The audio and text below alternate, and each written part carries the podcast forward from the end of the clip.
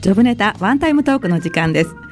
皆さんこんばんは本日のパーソナリティの笹崎久美子です片桐さん今日は暑かったですねねえムシムシでしたね。ジメジメしますよねはい、汗だくです。本当に今日なんかお仕事をずっと日中されてたって伺ったんですけど、はい、今日はあの某企業ではい英語の研修講師をしてきました。かっこいいですねさすがね日英通訳というところでねその話は後でたっぷり伺いたいと思います、はいよろしくお願いしますお願いします。はい。この番組は各パーソナリティの友人知人お仕事先の方に番組1回分のワンタイムスポンサーになっていただいてさりげなくお仕事内容を PR しつつお仕事への思いや日頃のエピソードなどを話していただく30分のトーク番組です番組の収益は障害や難病などハンディキャップをお持ちの方の就労支援に使われています内容はブログ、ポッドキャスト、YouTube で順次配信していますので、もう一度お聞きになりたい方やエリア外の方は番組名、ジョブネタワンタイムトーク、ジョブがひらがな、ネタがカタカナ、それにびっくりマークですね。えそちらで検索してください。え今日はですね、え仙台市太白区長町三丁目の FM 太白のスタジオから生放送でお届けしております。この番組はイングリッシュコーチングジャパンの提供でお送りいたします。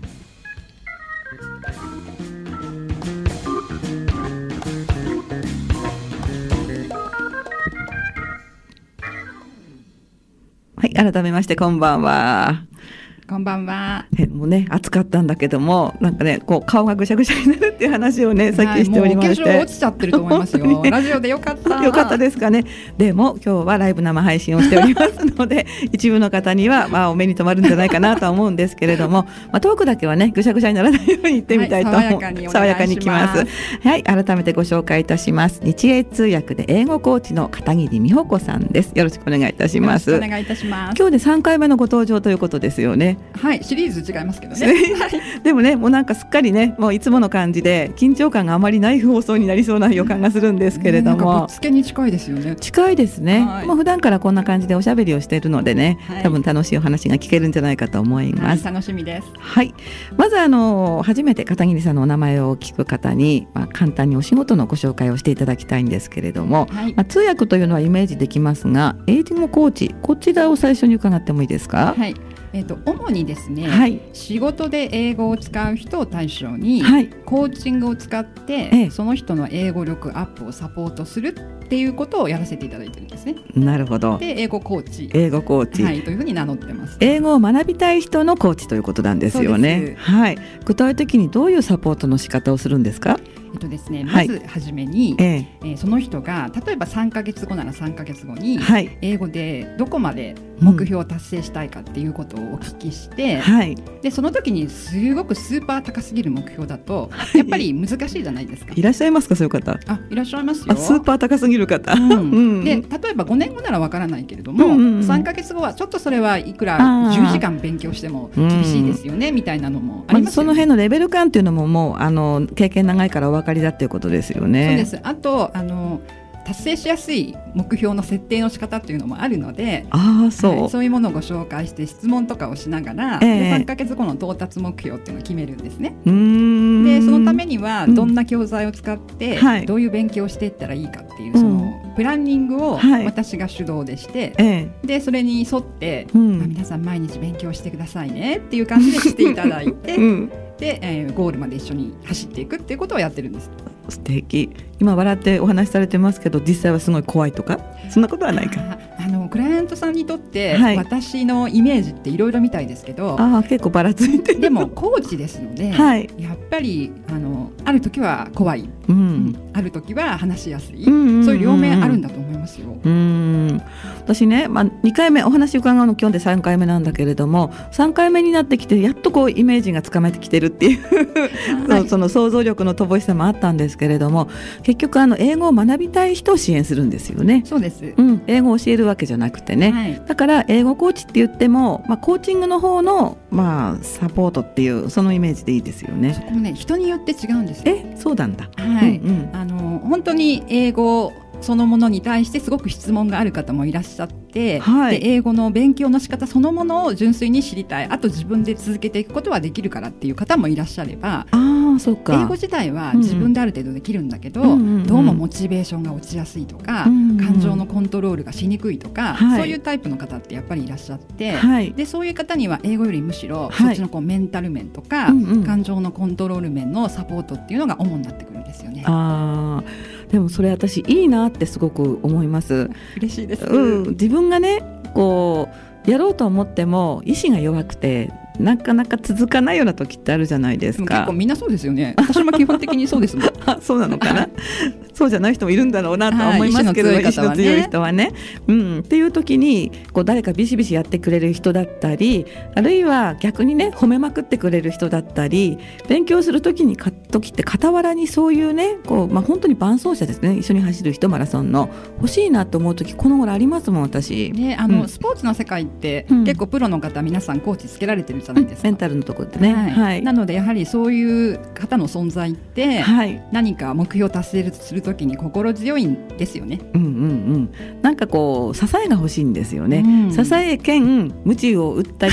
飴をくれたりするような人、 うん、そんな人いいなと思って、うんまさに飴と虫かもしれない飴と無知ですよね、はいうん、でもそういう人がいてやっぱりこの自分一人でねこうきっちり計画を立ててで強い意志を持ってカツカツとスケジュール通りにやっていければいいんですけれども人間ってほらそんなに強くないじゃないですか、はいうん、そういう時に共に手を携えて頑張ろうって言ってくれる人がいたらねその支援だけじゃなくてこの人に褒められたくて頑張りたいとかこの人に認められたいとかそういう気持ちも出てくるじゃない、はい、なんかうそういうふうにね、うんあの感想に書いてくださったうんうんクライアントさんいらっしゃいました。んえー本当、はえい、具美体穂子的さんにに褒められたくて、うんうん美穂子さんに呆れられたくなくて、うんそれもあって続いた面がありますってそう書ないんてだくださった方いらっしゃいましたね。そうでも分かりますその気持ち、はいうん、結局人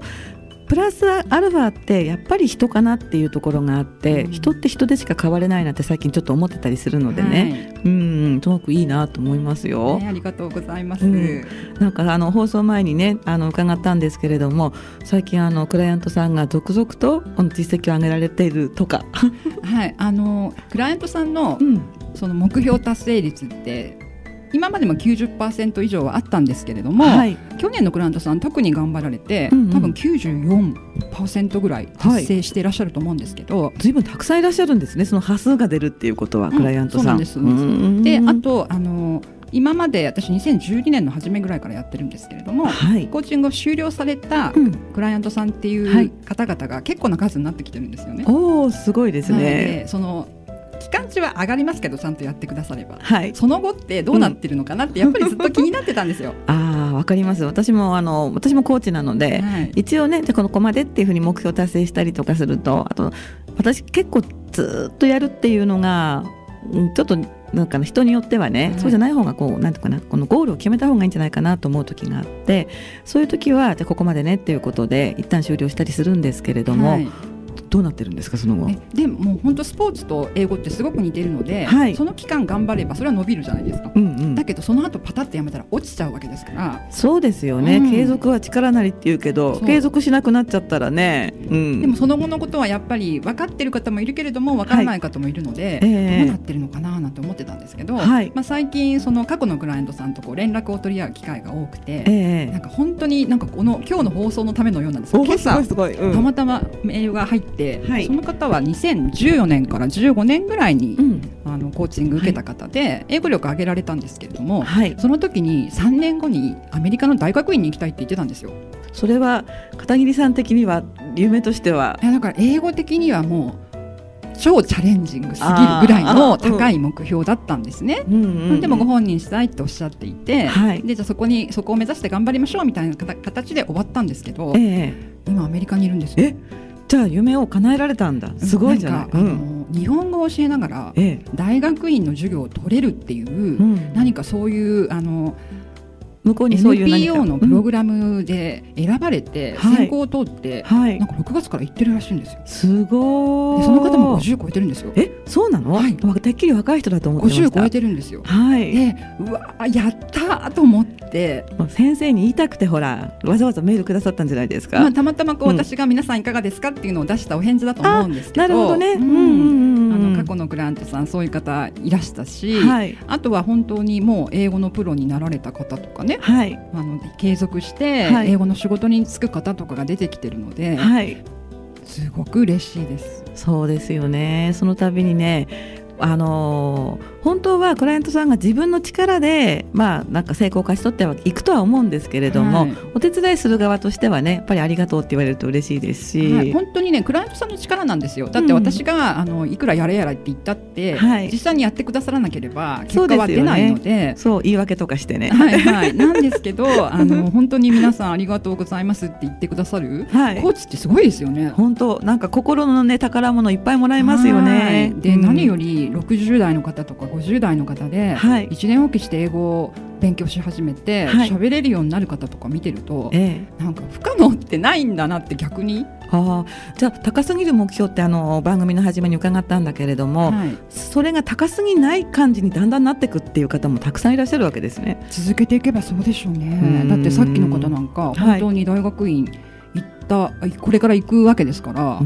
トトフルとかもちゃんと取ったみたいですよあすごいですね。うへんえ。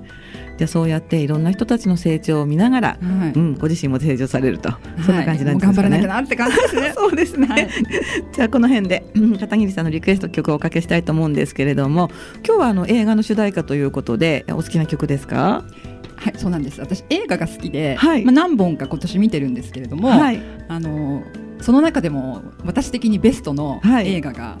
このこの主題歌の主映題画歌なんです。あなるほどね、何かあの好きなセリフがあるって先ほど伺ったんですけれども好きなセリフというかあのシーン、私がすごく好きなシーンがあるんですね。えどこどどこですかえっとあ最初に言っちゃいますと美女と野獣なんですけれどもねはい、あはいの美女と野獣はもはういミュージカルも見てるし、ええええあのその前のアニメ版とかも見てるんで。あ本当にお好きなんですね、はい、今更行かなくてもいいかなと思いつつ行ったんですけど、ええいやすごく良かったですね。そうなんだ、はいなんか知られてるからあえてって思うんですけどそういうことではないんですもうねまずあの、別世界に行けますよ。そうなんだ。あとあの野獣のお城のはい登場人物がちょっとキャラクター化されてたりするのが多分オリジナリティだと思うあ、んですそけど、の辺がね、うんそれもすごく面白白かったいし、へあえ。のイギリス英語楽しめますし、イギリスの英語なんだ。はい、うんすごく良かったですあ、よ。なんかいろんな勉強になりました。ありがとうございます。 では早速、えー曲をご紹介しましょう、えー片桐さんのリクエストは映画美女と野獣よりビューティーザビーストです。えー、死後が入ってしまって大変申し訳ございませんでした。えーお送りした曲は片桐美穂子さんのリクエスト曲映画美女と野獣からビューティーザビーストでした。申し訳ございませんでした。はい。えー本日は日英通訳で英語コーチの片桐美穂子さんをゲストに楽しくお話を伺っております。後半もよろしくお願いいたしよろしくおます。願いいたします。さっきマイク入ってるってわからなくって、えーもうなんかなんか普通普に通に喋っちゃいまし た私恥ずかしい。本当に恥ずかしいですね、えーただいまですねあのフェイスブックのジョブネタワンタイムトークのフェイスブックページの方で、えー生放送のライブ配信を行っておりますのでスマートフォンをお持ちの方パソコンを見てらっしゃる方はどうぞご覧になってみてくださいはい、えー先ほどですねドラムスクさんの方からリクリクエストじゃないいやちょっと動揺してますけれどもメッセージがありましてあのホームページとねあのアドレスを貼ってくださいましたありがとうございます。英語のコーチの方ですよねというふうなメッセージをいただきました嬉しいありがとうございますドラムスコさん記憶力すごいですいつもありがとうございます、えードラムスコさん感謝いたします。はい聞いてらっしゃいますよきっとはい、えー後半はですね今後の展望とか今やりたいことなどをお伺いしたいなと思うんですけれども今後どんなふうにこう、まあ、夢を広げて片桐さん自身の夢を広げていきたいと思ってらっしゃいますかはい、あの英語コーチに関しては、はいこれまでずっとマンツーマンでじっくり関わってくるはい感じでやってきたんですね。ええであの今もはいこの放送中ですけど、はいもう LINE でクライアントさんからはい英語の課題がバンバン入ってきてるんですえよ。本当に、はいすごい、はいでそういうう形で、ええあのコーチングセッションはだいたい1週間から10日に1回しながら、はいでも日々皆さん毎日勉強してくださいって形で,、はいでそれもあの私に課題も送ってくださいねみたいな形でやってきたんですね。えーあ課題っていうのは課題の答えっていうことですかそれぞれあの例えば音読するとかああはあの英作文書くとか、はいい、ろいろその人の目標によって出てるのででそれをやりましたとはいか、送られてくるんでですは実際に英文を送ってきて、はい来てくださったりとか、はいそうなんですねうんうんでそういう形でお一人お一人とじっくり関わってきて、はいまあ、だからこそこう達成率も高いと思うんですけどはい、やっぱりたくさんの方を引き受けできないじゃないですか。うん、時間もね限られるし、場所も限られるし、はいスカイプでやってらっしゃるそんうで。ですすかね。はいということはクライアントさんは全国にいらっしゃ全る国とあと海外あそうなんですね。ははいい、なんですねそれをマンツーマンの部分を今度はちょっと変えていきたいと。はい、今度は、あの私一人対はい集団はい、で、あの講座とかコーチングとかやっていきたいなって今思ってるところですセミナーとかうん、それはいわゆる英語の先生とはまた違うんですか。もうあのいろんなタイプを考えていて、はい今やってるコーチングを、まあ、ええ似たような形でこうグループ化していくっていうのもいいしああすごくいいいいこと聞いてくださったんですけど、ね。はい。あの私みたいに、ええもう英語コーチでもいいし、はい英語講師でもいいんですけれども、はい逆にクライアントさんを取って、はいあのサポートしていく人たちの育成とかもしたいんですよ。なるほどね。第二の美穂子。はい、さん何の 魅力でしょうか。はい、そういうのも慌てて今 三をつけたんですけれども。興味あるんですようね。ーん、それいいかもしれないですね。うん、で講座とかあの第二の片桐美穂子になろうみたいなえどうですかそのそのネーミングはどうどうでしょどううでしょうねちょっと疑問が残りベまタすすぎるような、いやストレートなネーミングもいいかなと思 もっうて少しかっこいいのでもいいか な。そうですねでもまあそういう、うん、あのことですよね。はい、はいうんじゃあ全員でやった方がねまた違う意味で効果も上がりますしねそうあのマンツーマンいいんですけど、はい集団の力ってあるじゃないですか。あの競争心もあるしねはいはいはいうんなので、はいそういう今度はそっちの方もやっていきたいなと思ってるんですよね。へえもうすでに準備されてるとかはい、準備少しずつしてます。あそうなんだ、はい会場とかはどうするんですか、まあリアルとオンラインと両方考えてます。あそうなのね、はいうんうんうんオンラインだと何でしょう Google ハングアウトとかうんと、ズームですかね。そういうのあるのズーム、はいはいあわかんないやまあ、あうんの、うんスカイプに似たような感じなんですけど、あーうんやっぱりセミナーとか、はいそういうのがかなり大人数でもできるので、そうなんあだと多分回線も安定してるんじゃないかと思います。あ私も今度やってみるズームっては、はい今ねスマートフォンとかあのネットが発達していてねどこにいても、まあ、その一緒にいられる感覚ってあるじゃないですか、はい便利になりましたよね本ね当そうですようね。んじゃあそうやって1対他の場をまあ自分の方でなんてファシリテーターみたいな感じですかねそまあコーチになると思うんですけどね、うんはい、やっていきたいなって思ってるんですね。あそうなんですかははいい、夢が広がりますね、はいあのーこお話の後なんですけれども今回は通訳のお話も少し伺おうな伺いたいなと思ったんですけれども、はい、まあ通訳は主にどんなご無協会のお仕事が多いんですかあの選ばない選べないです。あ選べないんですか、来たものでスはいケジュールが空いていればやる、はい結はあ構そのスタンスでやってきたんですよね。はいただあの、医学のはい未体験分野ははさいすがに去年一昨年ぐらいからははいお引き受けしないようになってきました。やっぱりその専門用語とかすごいですかははいい、であのかなりやってても、はいやっぱり難しいしなかなか準備にそこまで時間が割けなくなってしまったので。とても準備かかるっておっしゃってましたよわかりますねよく言われるのが、はいあの通訳ははい実際に手術はできないけれども、まあ、ええ例えば外科とかその手術がいるものであればはいあの口では手術ができるレベルおおぐらいにはもう頭と口では手術うがんできるレベルまで準備をしなきゃいけないとか言われるんですけれども、そんな言い方されるんですはいね。はいうんでなんか実際動画見たりとかね、はいするんですけれども、ええまあそれでもやっぱり本当にやったことがない分野っていうのが、はい、まあ、ちょっと難しくなってきたのでうんそれはあのやってないですけど、そうか、はい、ただ通訳ってそういう学会とか多いじゃないですか。それもありますね本当にいろいろなんですよあそう講なん演で会すかとか、はい会議もありますけど、ええその講演会とかその学会とかもあるし、はい、まあ、レセプションとかもありますしあー本当にそうかいろいろあります。じゃあちょっと思い込みでしたね私ね。なんとなくこう偉い頭のいい人たちが集まって難しいお話をするみたいなそんなイメージもあったんですけれども、はい私は結構会社の中のが多いですね。会社の中、はい社内会議とかうん社内研修とか、はいそういう通訳をはいここのところやらせていただくのが多くて講演会とかは、まあ、ありますけど、はいそんなに、まあ、講演会自体がそんな頻繁にはないじゃないですあか。そうですね、はいなのうでん時々やってるかなって感じですかね。そうなんですか、はい社内研修の通訳、はい、それはどんなものなんですか例えばですけど、はいあの外資系だったりして、はいでアメリカからあの講師が来ますとあそういう感じでねはい、その時に社員さんが多分50人とか集まって、はい社内研修をするので,、はいでその時の通訳っていう、ああそうかそうなるほどそれはそれでまたその業界に詳しくないとこう専門用語とかちょっと難しいですよだから事ね前リサーチをすごくするんです、そう、はい、じゃあすぐにできないですねそうですだから初めての時は本当にはい準備結構大変ですよ、ああどれだけ勉強するんだろうっていう感じで、うんあの本当に日本語の一はい般書を数冊読むところかはいら初めての分野の時はへえやったりしますね、ちょっと聞いていいですか、はいお仕事ってどのぐらい前にこう入ってくるものなんですかそれねまちまちなんですよえー、そうなんだ、うんはい、あの本当に半年前とかから入ってくるものもありますし、はいあと直前だとそうですね1週間前とか、あーうん勉強できない入ってくることもありますあでもそういうのは結構勉強がいらないような分野だったりしているものもあるんですよえそのすごいなんか無然とされてますね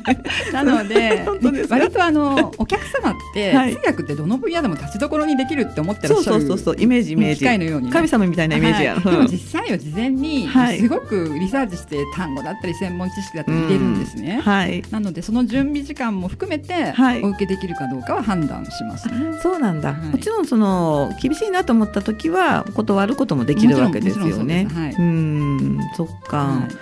多分ね通訳って憧れてる方も多いしももしかして、まあ、このラジオ聞いてる方もねあ通訳だったらなってみたいわっていう方もいらっしゃると思うんですけれども、はいどんな勉強法がいいものですかあ通訳の勉強法ですかそうなりたい人で何が良かったですかた小谷さん対象の方って何歳ぐらいの想定でしょうあら今のご質問だと、それによって違うわけですねう、ん例えば学生さんで中高生だったはいら、はいやっぱりまずあの学校の英語を頑張りましょうっていうことですよねああ基本ですからねはいはいそこはを飛ばしてその先っていうのは、はいやっぱりちょっとないので、いまず学校の勉強を頑張りましょうっていうことですよね。いじゃあもうちょっと上の人は大学生とか、大学生とかも、まはあ、い大学生もでも、あの授業はあると思うので、はいそれはあの頑張ってやってもらって、はいあとは多分それぞれ好きな分野とかがあると思うので、ええねそこをあの